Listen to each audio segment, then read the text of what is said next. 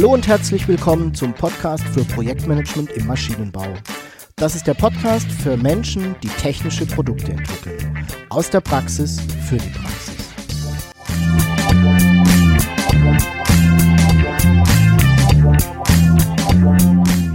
Mein Name ist Jörg Walter. Ich bin Ingenieur und arbeite als Berater, Trainer und Coach im Projektmanagement für technische Projekte.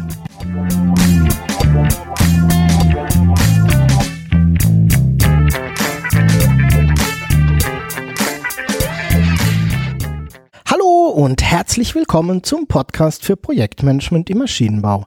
Ich freue mich sehr, dass du auch heute wieder dabei bist. Ich hoffe, du hattest eine erfolgreiche Zeit und bist mit deinen Projekten gut vorangekommen. Die heutige Episode geht mal so ein bisschen außer der Reihe und das ist auch der Grund, warum diese Episode keine eigene Nummer besitzt. Boah, was hat denn der jetzt schon wieder vor, denkst du jetzt vielleicht gerade? Ich erkläre es dir. Mit dieser Episode nehme ich an einer Blogparade teil. Und zwar an der Blogparade von Thomas Reining. Thomas hat vor ein, zwei Wochen aufgerufen, zu schreiben, zu sprechen, zu filmen zum Thema die coole Führungskraft. Und da bin ich natürlich dabei.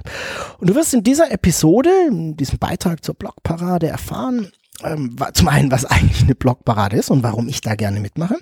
Und zum anderen, welches Erlebnis oder besser gesagt, welche Erlebnisse ich sofort im Kopf hatte, als ich gehört habe, das Thema sei die coole Führungskraft. Und ganz zum Schluss vielleicht noch so ein paar Ideen, ja, was ich denke, was Führungskräfte und Auftraggeber aus dieser Geschichte vielleicht lernen könnten. Okay, für alle, fangen wir doch mal an, was denn eigentlich so eine Blogparade ist. Ne? Für alle, die den Begriff noch nicht gehört haben, ich versuche es mal so ein bisschen zu erklären. Also, was ein Blog ist, solltest du eigentlich wissen. Ein Blog ist ein Weblog, also ein ja, Internet-Logbuch, wenn man so sagen möchte, frei übersetzen möchte.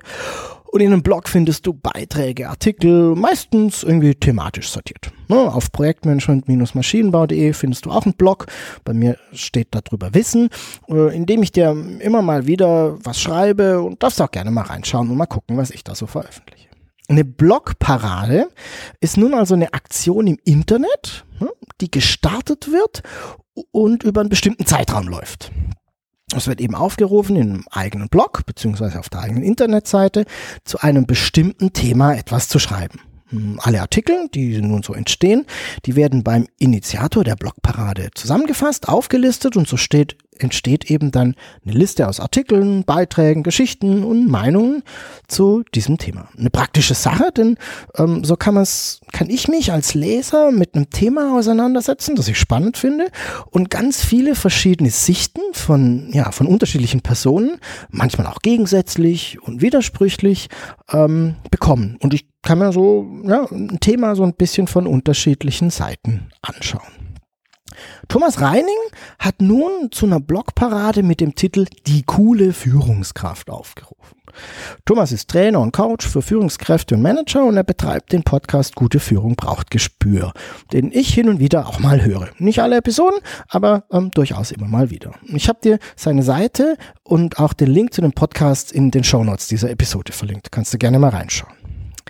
Warum mache ich denn nun äh, bei dieser Blogparade mit, obwohl es vielleicht jetzt auch eher so ein Thema ist, ähm, das jetzt nicht so na, ganz nah ist, also Führung und Führungskräfte und es durchaus auch mal Möglichkeiten gab, bei Blogparaden teilzunehmen, die Themen hatten, die jetzt näher an meiner Passion, dem Projektmanagement liegen.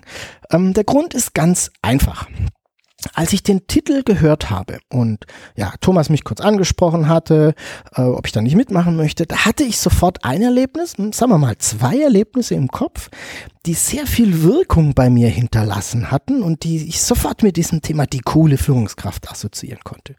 Also habe ich mich entschieden mitzumachen und du wirst ja gleich erfahren, ähm, was diese Erlebnisse waren, worum es da geht. Ähm, ich hoffe damit ein wenig beleuchtet zu können, wie man als Auftraggeber und Kunde mit einem Projektteam umgehen kann ähm, und wie man vielleicht auch nicht damit umgehen kann.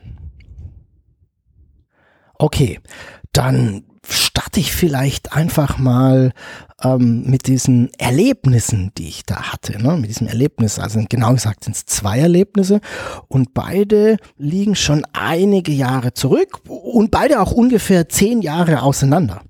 Ähm, und beide Erlebnisse sind aus einer sehr ähnlichen Ausgangslage entstanden und haben aber jeweils ein sehr unterschiedliches Ende genommen, was ich sehr spannend fand. Die erste Begebenheit, das erste Ergebnis liegt schon, ja, circa hm, 15 Jahre zurück. Ich habe gerade meinen ersten Job als Projektberater angetreten, äh, war ein bisschen grün hinter den Ohren und das Ganze war mehr oder weniger mein erstes Projekt, in dem ich eingesetzt war. Das Projekt lief bei einem großen deutschen Automobilzulieferer und die Aufgabe war es, ein System zu entwickeln, und dann natürlich auch irgendwann herzustellen, das in so einem Fahrzeug eingebaut werden sollte. Ich spreche von einem System, da da mehrere Komponenten waren, die sollten verbunden werden, zwar über ein neuartiges Bussystem, äh, die sollten auch miteinander kommunizieren, Daten austauschen und sollten eben in diesem System funktionieren. Und hinzu kam ähm, dann noch, dass nicht alle Komponenten von unserem Kunden, ne, also von unserem Projekt entwickelt wurden, sondern da gab es noch weitere Partner. Also, alles wurde neu sozusagen auf der grünen Wiese entwickelt. Die Hardware der Komponenten wurde neu entwickelt. Ich spreche jetzt von Elektronik, ne? also da wurden Leiterplatten, Schaltungen entwickelt. Die Software musste komplett neu äh, aufgebaut und entwickelt werden. Und ach ja, auch das, das Bussystem war komplett neu und teilweise noch in der Entwicklung. Insgesamt waren auf unserer Seite in diesem Projekt, boah, ich würde mal sagen, 50, 60, vielleicht auch 70 Entwickler beteiligt. Und der Kunde für dieses System war ein großer deutscher Automobilbauer, ein Automobilhersteller und der wollte dieses System in seine neuen Fahrzeuge einbauen und dort natürlich zur Anwendung bringen. Es gab natürlich schon einen SOP, ne, für alle, die sich im Automobilbau nicht so auskennen. SOP steht für Start of Production. Das ist also der Termin, an dem alles fix und fertig getestet, serienreif, ähm, verfügbar sein sollte und quasi in diese Autos eingebaut werden soll. Ja, und du kannst dir natürlich vorstellen, dass das für mich als Projektmanagement Neuling ein super spannendes Projekt war. Und unsere Aufgabe, wir waren so ein Team von, ich glaube, drei oder vier externen Beratern, ähm, war es, die Projektleiter, die es gab, zu unterstützen, äh, für Transparenz zu zeigen, ähm, Entscheidungen herbeizuführen und so weiter und so fort. Insgesamt waren das vier oder fünf Projekte, die wir da zu betreuen hatten, die alle zu diesem Projektprogramm dazugehörten. Wir haben dann natürlich gemeinsam mit dem Kunden so die üblichen Strukturen aufgestellt. Ne? Verschiedene Projektstrukturen für die einzelnen Projekte, die zu diesem Projektprogramm gehören, um die Arbeit sichtbar zu machen, Terminpläne erstellt. Wir hatten regelmäßig interne Projektteamsitzungen, regelmäßige Lenkungskreise mit unserem Kunden, dem Automobilbauer und so weiter und so fort. Und so kam es, wie es, ja, wie soll ich sagen, rückblickend fast kommen musste. Ähm, das Projektteam hat die Aufgabe, naja, irgendwann technisch nicht in den Griff bekommen. Wir hatten zu viele technische Probleme, die wir nicht, beziehungsweise nicht rechtzeitig lösen konnten. Ne? Also du kennst das auch, wenn du Produktentwicklungsprojekte betreibst. Ähm, Entwicklung ist nicht immer vorhersehbar und manchmal klappt's und manchmal brauchst du zwei oder drei Rekursionen, um ans Ziel zu kommen. Wir haben dann Muster ausgeliefert, die teilweise nur die Hälfte der geforderten Funktionen hatten. Äh, es gab immer wieder technische Probleme im System, hauptsächlich bei der Kommunikation dieser einzelnen Komponenten untereinander über dieses Bussystem. Und es war eben abzusehen, dass wir das Projektziel nicht erreichen würden. Also, dass wir nicht die geforderte Funktionalität im System zu gewünschten Zeitpunkt verfügbar haben werden und natürlich auch noch zu der gewünschten Qualität, das heißt in dem Fall Stabilität des Systems. Ich glaube, wir haben damals schon einen ganz ordentlichen Job gemacht, weil wir schon relativ früh gesehen haben und erkannt haben, ähm, dass es irgendwie aus dem Ruder läuft. Und wir haben das auch kommuniziert, dass wir das Projektziel wohl nicht ähm, erreichen werden. So, und jetzt ist die spannende Frage, wie hat denn unser Auftraggeber, ähm, also der Kunde, der Automobilbauer, reagiert? Was denkst du? Vielleicht hast du ja eine Idee, wenn du dich in der Automobilbranche ein wenig auskennst. Also, zunächst mal hat sich der Kunde zurückgezogen. Seine Position war damals ziemlich klar. Ihr habt das Projekt angeboten, wir haben bezahlt, schaut gefälligst, dass ihr die Kuh vom Eis kriegt. Ihr sollt alles ans Laufen bringen, ist euer Problem. Als die Probleme dann nicht weniger wurden, sondern eher mehr, eher tiefgreifender. Dann hat sich seine Haltung nochmal ein wenig geändert. Ähm, jetzt forderte er nämlich regelmäßige Berichte, wöchentliche Statusberichte. Er wollte Risikolisten sehen. Äh, Risiken haben ihm im Übrigen vorher nicht die Bohne interessiert. Jetzt waren sie auf einmal wichtig. Und er hat begonnen, uns alle zwei Wochen zu besuchen und sich einen Tag lang den gesamten Status auch präsentieren zu lassen. Ja, und da die Manager des Kunden natürlich nicht jedes technische Detail nachvollziehen konnten, mussten wir das ähm, im Detail dann auch erklären und beschreiben und quasi, ähm, ja, denen die Information zur Verfügung machen. Was war das Ergebnis? Ja, unsere Entwickler waren immer irgendwann mehr damit beschäftigt, zu erklären und zu rechtfertigen, warum sie bestimmte Dinge gemacht haben und warum die dann manchmal eben auch nicht funktioniert haben. Und die echte Arbeitszeit, die für die Entwicklung noch zur Lösung der technischen Probleme zur Verfügung stand, die wurde irgendwie immer weniger und die war vorher schon extrem knapp bemessen. Und auch wir und die Projektleiter, also die, wir, die dieses Projekt unterstützt und begleitet haben als Coach und auch die Projektleiter, wir waren immer mehr damit beschäftigt, den Kunden, die Auftraggeber, die Details zu erklären, zu berichten, Listen zu aktualisieren und so weiter und so fort. Sodass es immer weniger Zeit gab, ähm, ja, Risiken zu identifizieren, Wege zu finden, damit umzugehen, Maßnahmen ähm, zu erarbeiten, auch wirklich zu erarbeiten, fundiert zu erarbeiten und auch zu verfolgen. Ähm, oder es fehlt ja auch einfach schlicht die Zeit zu überlegen, wie wir denn in dieser Situation umgehen wollen. Am Ende ähm, war das Projekt dann tatsächlich in so eine Art Abwärtsspirale geraten. Und wir haben dann irgendwann tatsächlich die Reißleine gezogen und gesagt, dass wir das Projektziel nicht mehr erreichen. Das hat dann, kannst du dir vorstellen, ordentlich Wirbel verursacht, weil dieses neue Fahrzeugmodell ohne das neue innovative System an den Markt gehen musste. Man hat dann halt einfach den alten Kram eingebaut. Versteh mich jetzt bitte nicht falsch. Ich sage hier nicht, dass der Auftraggeber schuld an diesem Projektabbruch war. Ich glaube, ein Teil der Gründe lag, da gab es noch ganz andere ähm, Dinge, die dazu beigetragen haben. Aber das Verhalten unseres Auftragsgebers hatte aus meiner Sicht einen Einfluss darauf. Es war jedenfalls nicht so, dass es das Projekt unterstützt hat. Wie es anders gehen kann, möchte ich dir mal in einem zweiten Beispiel verdeutlichen. Dieses Projekt liegt ungefähr fünf Jahre zurück und war eines der ersten, das ich übernommen habe, als ich mich da selbstständig gemacht habe. Der Auftrag war es, ein Antriebssystem für die Öl- und Gasindustrie zu entwickeln. Hm, dieser Antrieb wurde bei der Gasförderung eingesetzt und da die Art des Einsatzes so ein bisschen neu war und auch unbekannt, war eine echte Innovation, ähm, handelt sich eben auch hier um ein völlig neu entwickeltes System. Der Kunde kam übrigens aus Norwegen. Ähm, sehr ähnlich wie beim ersten Projekt musste auch hier Hardware und Software neu entwickelt werden und alle mechanischen Teile äh, sowieso, da es eine kundenspezifische Lösung war. Alles in allem weniger groß, ähm, weniger komplex, würde ich sagen. Wir reden jetzt insgesamt vielleicht über fünf bis sechs Entwickler und nicht vorher über wie 50, 60. Aber technisch ebenso schwierig, ungewiss und riskant. Würde ich tatsächlich ebenso einschätzen.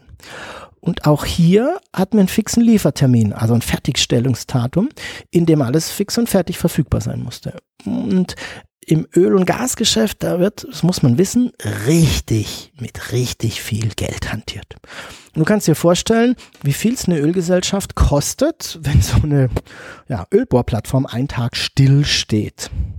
Das heißt, ähm, auf diesem Projekt da war ordentlich Fokus ähm, und es war auch mit einer schönen Pönale hinterlegt.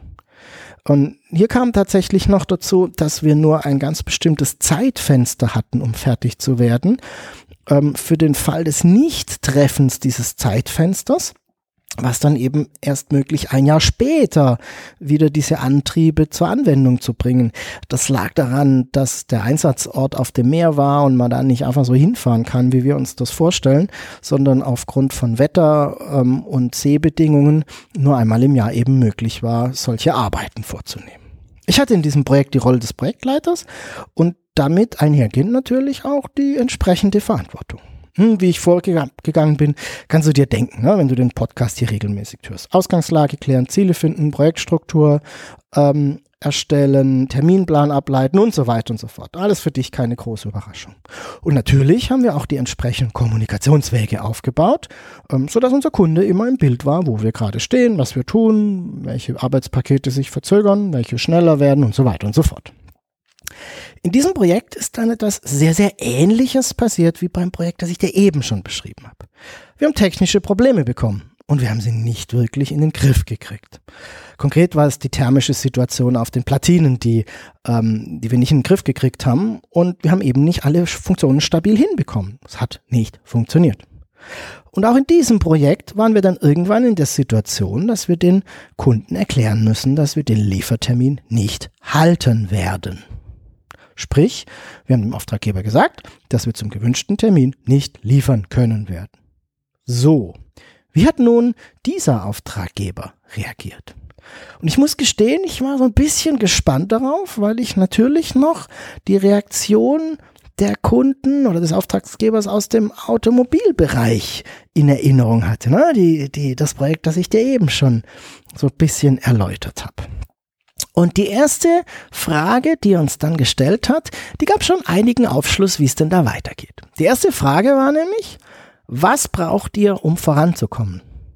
Und dann hat er gefragt, was ist denn genau das Problem? Die nächste Frage war noch besser. Wie können wir euch bei der Lösungsfindung unterstützen? Und dann wollte er natürlich wissen, was könnt ihr denn wann liefern, in welchem Zustand? Und du erkennst nun schon, das ist ein ganz anderer Ansatz, der da dahinter steckt. Eine ganz andere Haltung, die zu sehen ist. Wenige Tage später hatten wir Experten unseres Auftraggebers bei uns am Tisch im Projekt sitzen, die uns bei der Fehlersuche und Lösungsfindung unterstützt hatten. Weil das war nämlich ähm, eine Antwort auf die Frage, wie können wir euch bei der Lösungsfindung unterstützen. Wir waren an technische Probleme geraten, wo es manchmal ähm, ja eben keine Lösung direkt aus der Tasche gibt, sondern wo man nachdenken muss, wo man Experten braucht, die sich zusammensetzen und gemeinsam nachdenken, um an eine Lösung zu kommen. Und unser Auftraggeber hat uns seine Experten zur Verfügung gestellt. Natürlich haben wir regelmäßig über den Projektfortschritt berichtet. Natürlich waren alle total nervös, weil einige Zeit unklar war, wie es denn überhaupt weitergeht, ob wir überhaupt eine technische Lösung hinbekommen. Und natürlich mussten wir auf Management-Ebene Statusberichte abgeben. Logisch. Ah, das sind alles Dinge, die völlig legitim sind. Aber dennoch hatte dieser, ich sag mal, coole Auftraggeber ein ganz anderes Verständnis seiner Rolle und er hat sie auch ganz anders wahrgenommen. Vielleicht zum Abschluss. Wie ist denn das Projekt ausgegangen? Wir haben es tatsächlich geschafft, eine Lösung für die aufgetauchten thermischen Probleme zu finden. Und der Antrieb war dann mit einigen Monaten Verzögerung, ich glaube es waren so sechs oder sieben, ähm, tatsächlich fertig geworden und konnte auch ausführlich getestet werden. Und das war jetzt etwas, was sich sehr stark aus dieser engen Zusammenarbeit mit dem Auftraggeber ergeben hat. Inzwischen hatten wir eben mit dem Auftraggeber einen Weg gefunden, wie wir einige Tests und Untersuchungen schon vorab durchführen konnten. Das war nämlich die, auf, die Antwort auf die Frage, was könnt ihr bis wann liefern? Sodass wir zwar Zeit verloren haben, die wir aber an anderer Stelle durch Tests, die wir vorziehen konnten, wieder einsparen konnten. Du siehst, bei der nahezu gleichen Ausgangssituation gab es zwei völlig unterschiedliche Ergebnisse, die rausgekommen sind und die sich aus meiner Sicht zu einem großen Maß aus dem Verhalten des Auftraggebers ableiten lassen. Ich versuche es nochmal zusammenzufassen und ein wenig zu vergleichen.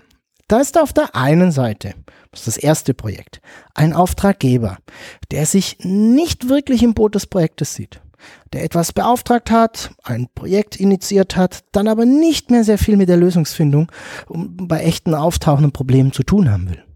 Der sich da auch nicht in der Verantwortung sieht, sondern eher die Rolle eines Kontrolleurs und, naja, wenn ich böse sein will, sagen wir mal, eines Polizisten oder Richters einnimmt. Und am Ende dann, tja, ohne Projektergebnis dasteht. Ein Auftraggeber, der in Kategorien wie Schuld und Unschuld äh, denkt und handelt und damit aber am Ende scheitert. Und dann gibt es auf der anderen Seite im zweiten Projekt einen Auftraggeber, den ich jetzt, um, jetzt kommen wir mal ein bisschen zurück zur Blogparade, als cool, als coolen Auftraggeber bezeichnen möchte, ähm, der sich selbst sehr stark auch mit in der Verantwortung für das Projekt sieht. Der versteht, dass er, wenn es darauf ankommt, eigene Ideen einbringen darf und soll. Der unterstützend eingreift, wenn es Probleme gibt, die ganz offensichtlich vom Projektteam nicht alleine gelöst werden können. Zumindest nicht im vorgegebenen Zeitrahmen. Ne? Und der dann aber am Ende erfolgreich ist. Zwar nicht alle Projektziele erreicht, in diesem Fall haben wir den Liefertermin verpasst, aber dennoch das Beste aus der Situation macht. Ein Auftraggeber, der in der Lage ist, differenziert zu denken und nicht immer unbedingt in Kategorien von richtig und falsch, sondern auch mal im Sinne von besser geeignet und weniger gut geeignet. Und der verstanden hat, dass Druck nicht die Arbeitsergebnisse verbessert. Im Gegenteil sogar oft, manchmal, ich würde fast sagen meistens kontraproduktiv ist. Okay, was können wir nun aus dieser Geschichte oder aus diesen beiden Geschichten mitnehmen? Ich war mal so frei und habe jetzt für die Blogparade von Thomas Reining den Begriff, Begriff Führungskraft mal ganz lässig durch Auftraggeber ersetzt. Weil ich denke, dass der Auftraggeber gerade im Projekt auch immer eine Führungsrolle innehat. Er gibt die Ziele vor, naja, zumindest den Projektauftrag, aus dem wir dann mm, die Ziele für das Projekt ableiten können. Er schaut, dass die Arbeit in die richtige Richtung läuft und versichert sich dessen immer wieder zum Beispiel in Lenkungskreisen. Und er hat sich überlegt, wie er damit umgehen möchte, wenn etwas schief geht. Ich durfte in den letzten Jahren schon sehr viele Auftraggeber erleben. Und ich weiß es immer zu schätzen, wenn ich auf jemanden treffe, der seine Rolle eher unterstützend versteht und wahrnimmt und nicht so sehr kontrollierend. Der mit, Ideen, der mit Ideen unterstützt, die Umsetzung, also das Was und das Wie dann aber auch durchaus dem Projektteam überlässt. Der versteht, wann er gebraucht wird, um zum Beispiel aufgrund seiner Position oder Rolle bestimmte Entscheidungen zu treffen. Und dann auch handeln, immer in Abstimmung ähm, mit dem Projektteam, ne? also der dann auch ins Tun kommt der dann aber auch versteht, wenn es einfach mal Zeit ist, das Team arbeiten zu lassen und ja auch auf die Umsetzungsfähigkeit, die Schlagkraft und die Kreativität des Teams zu setzen. Denn die ist eigentlich immer da. Ich habe noch nie ein Projektteam erlebt, äh, das nicht ganz grundsätzlich in der Lage wäre, eine Aufgabenstellung äh, erfolgreich zu bearbeiten. Also, und das ist nun mein Appell an alle Auftraggeber, bitte überlegt euch doch mal, wie ihr eure Rolle interpretieren wollt Eher unterstützend oder eher kontrollierend? Eher wie im Projekt 2 oder eher wie im Projekt 1? Ja, so sind wir nun am Ende dieser Episode meines Beitrags für die Blogparade und ich hoffe, ähm, dass ich bei der Blogparade von Thomas vielleicht einen etwas anderen Blickwinkel auf die coole Führungskraft einnehmen konnte. Und vielleicht wollt ihr auch nach die anderen Beiträge der Blogparade lesen oder auch hören. Ich weiß nicht, was da noch so alles kommt, ähm, welche das sind und wie du das findest, gehst du einfach auf die Internetseite von Thomas. Den Link dazu und alle anderen Infos zu diesem Beitrag findest du in den Show Notes. Das ist diesmal etwas anders. Das ist projektmanagement-maschinenbau.de slash blog parade tr. TR steht für Thomas Reining. Ja, und natürlich freue ich mich gerne ähm, auch über deine Ideen, Wünsche und zum Podcast. Du darfst mir gerne eine E-Mail schreiben an jörg.walter at projektmanagement-maschinenbau.de. Und wenn dir der Podcast gefällt, freue ich mich natürlich über deine Empfehlung bei Freunden und Kollegen. Ich bedanke mich fürs Zuhören, freue mich auf dein Feedback und deine Fragen. Tschüss und bis zum nächsten Mal. Dein Jörg Walter.